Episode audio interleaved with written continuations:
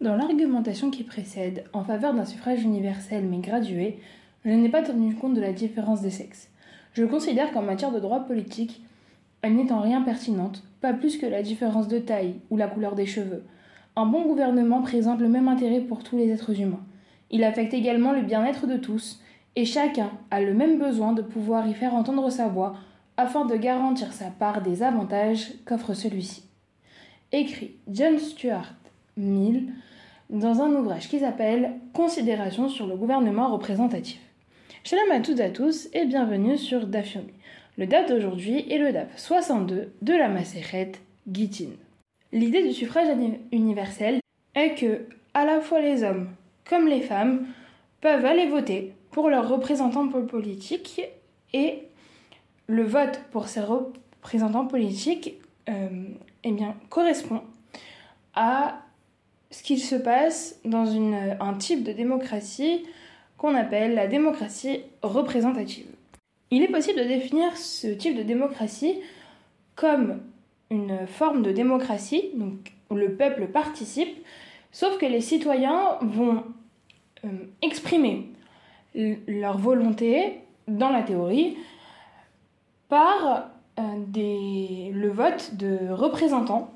Et ces représentants, eh c'est comme si les, les, citoyens leur déléguaient le pouvoir. En gros, dans la démocratie représentative, les citoyens disent nous choisissons telle personne pour nous représenter et pour prendre des décisions à notre place. Ces élus votés par les citoyens vont alors représenter dans la théorie la volonté générale et ils vont également voter la loi et contrôler éventuellement le gouvernement selon les régimes politiques. Un philosophe anglais du nom de John Stuart Mill a écrit dessus que, selon lui, euh, la démocratie représentative serait la forme idéale de gouvernement.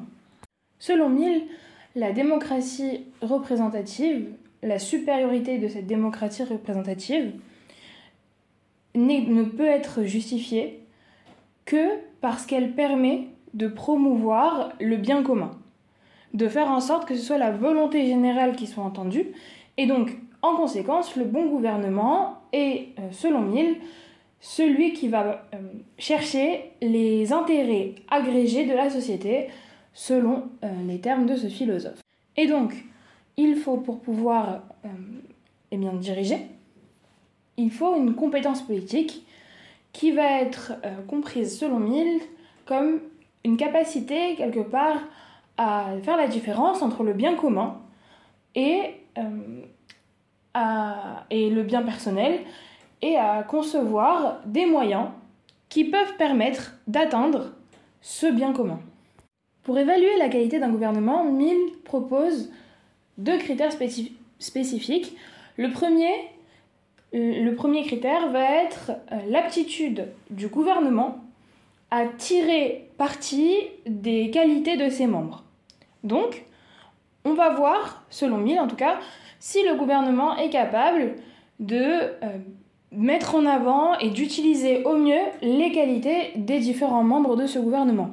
Et le, deuxième critère proposé par Mill, c'est l'aptitude finalement à, pour emprunter les termes de ce philosophe, accroître la somme euh, des bonnes qualités chez ses gouvernés.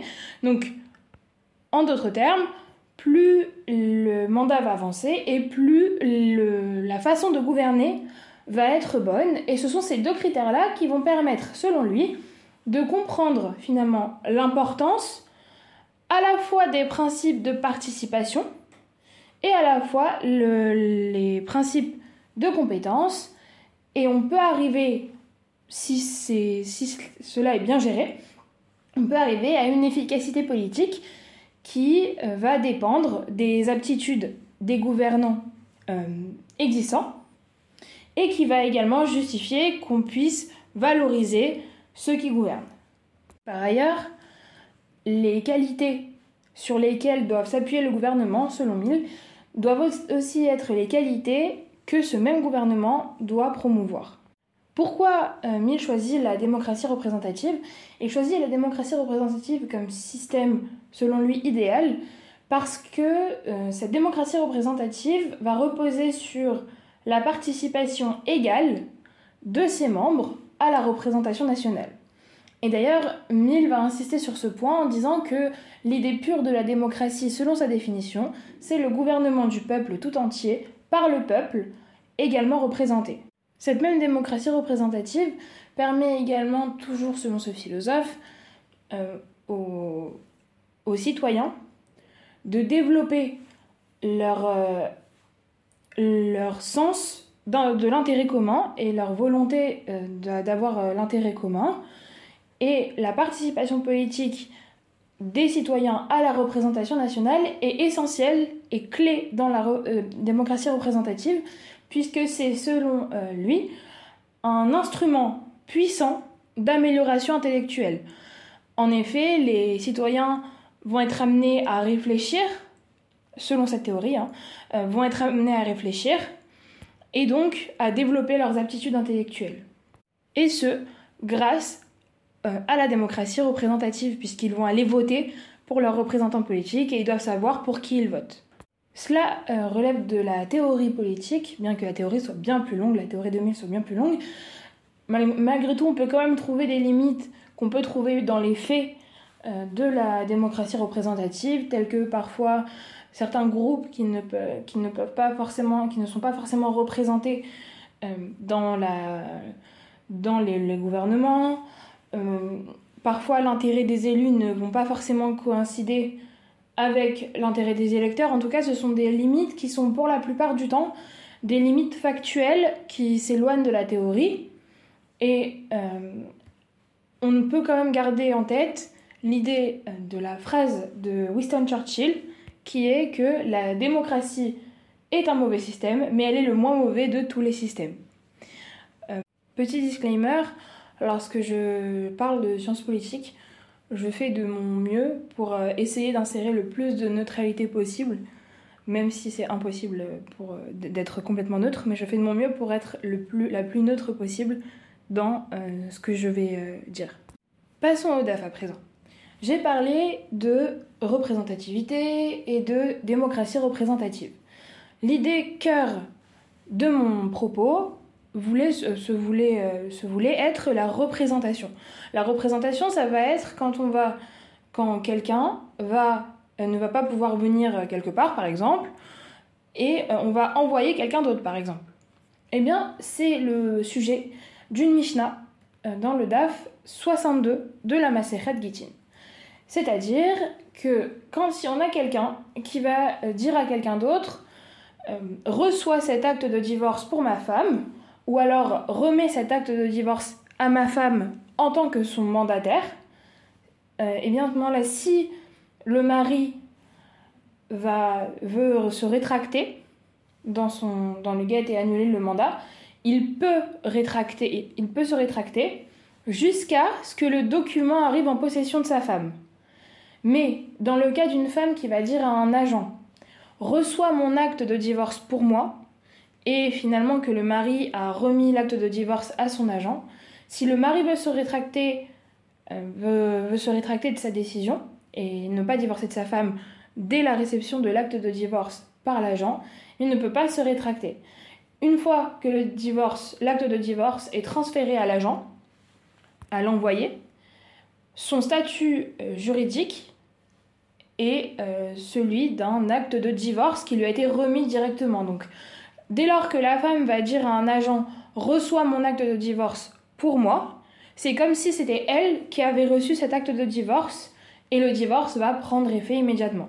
Tandis que si c'est le mari qui, qui, va envoyer quelqu'un pour donner un acte de divorce, il peut se rétracter jusqu'à ce que la personne que lui a envoyé finalement euh, arrive à sa femme. Et donc, nous dit la Mishnah, c'est la raison pour laquelle, si le mari va dire à, celui, à l'agent qui a été envoyé, que, à l'agent que la femme plutôt a désigné pour recevoir cet acte de divorce, je ne veux pas que tu reçoives l'acte de divorce pour elle, remets plutôt euh, remets-le lui et euh, tu le donnes, donne-le à elle. Si le mari veut se rétracter, à ce moment-là, il va pouvoir se rétracter jusqu'à ce qu'il arrive, jusqu'à ce que cet acte de divorce arrive euh, dans les mains de sa femme, puisque comme le mari ne veut pas que l'acte, le divorce prenne effet dès, lors que celui qui a été envoyé reçoive euh, cet acte de divorce, il va modifier cette euh, désignation de, de ce qu'on peut appeler un mandataire et il va le désigner comme son propre mandataire à lui, donc son propre envoyé pour la remise. Donc le mandataire qui avait été initialement envoyé par la femme va se transformer en mandataire envoyé par le mari pour envoyer euh, transmettre l'acte de divorce. Et la conséquence est donc que le divorce ne va prendre effet que lorsque l'acte de divorce arrive en possession de sa femme. Dessus, on a Rabban Shimon Ben Gamiel qui nous dit que même une femme qui n'a pas donné forcément d'instruction à, un agent euh, et qui n'a pas donné cette instruction de dire reçois mon acte de divorce pour moi, mais dit elle dit juste prends mon acte de divorce pour moi, eh bien cette phrase-là va faire, va faire que cet agent, cet envoyé, va devenir euh, l'agent de réception en son nom à elle pour recevoir l'acte de divorce. Conséquence, si une fois qu'il a remis l'acte de divorce à cet envoyé, le mari veut revenir sur sa décision, et, bien, il ne peut pas se rétracter euh, à ce moment-là. Quelques lignes plus loin, la va essayer de chercher euh, comment comprendre d'où vient cette halakha de, euh, d'envoyer quelqu'un en ce qui concerne un acte de divorce. Et nous dit la que c'est évident qu'un homme peut être désigné comme euh, un envoyé pour euh, livrer un guet, comme si le mari livrait lui-même l'acte de divorce à sa femme. Euh, et c'est pareil, c'est aussi évident que une femme peut être désignée comme quelqu'un qui va pouvoir recevoir un acte de divorce, puisqu'une femme reçoit son acte de divorce de la main de son mari. Malgré tout, en ce qui concerne le fait de désigner un homme comme euh, agent de réception, on va dire, et le fait de désigner une femme comme agent de livraison, donc le fait d'utiliser, de dire, à un homme de recevoir un guet euh, pour soi, ou le fait de dire à une femme de livrer un guet pour soi, quelle est la halakha? Pour essayer de chercher une réponse, l'Agmara nous apporte euh, une braïta et nous dit donc euh, Tashma, venez entendez.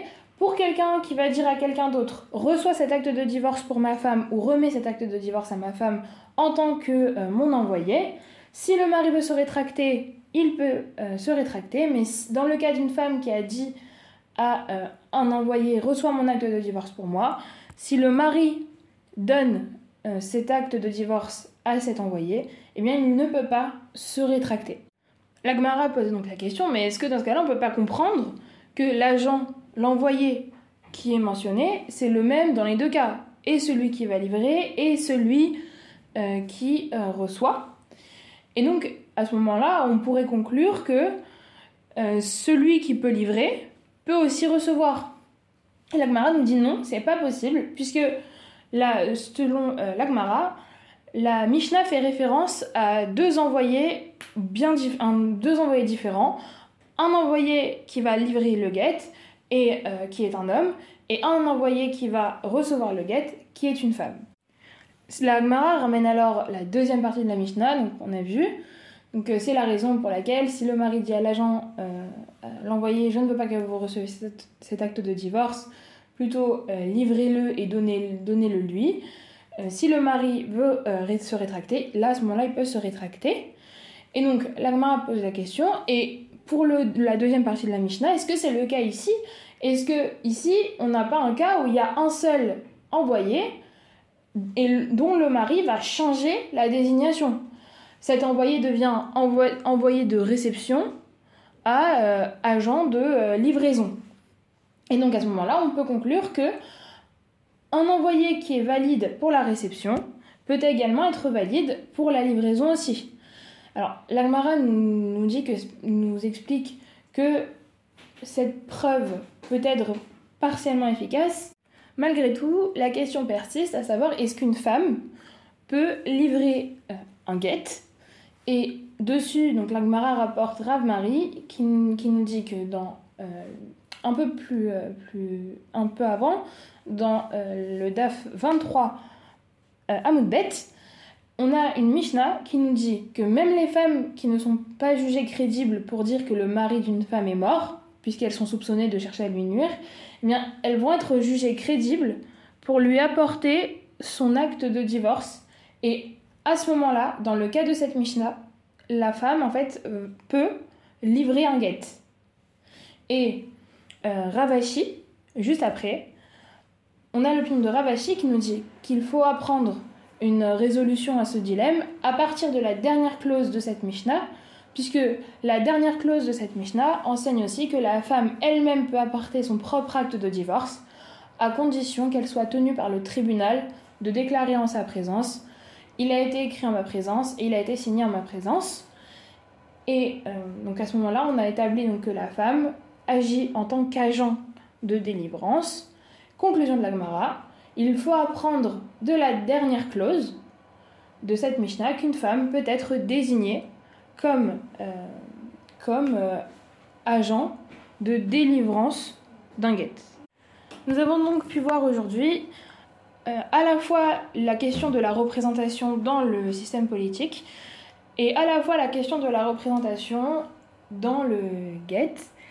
Je vous remercie de m'avoir écouté et Shavuot Tov.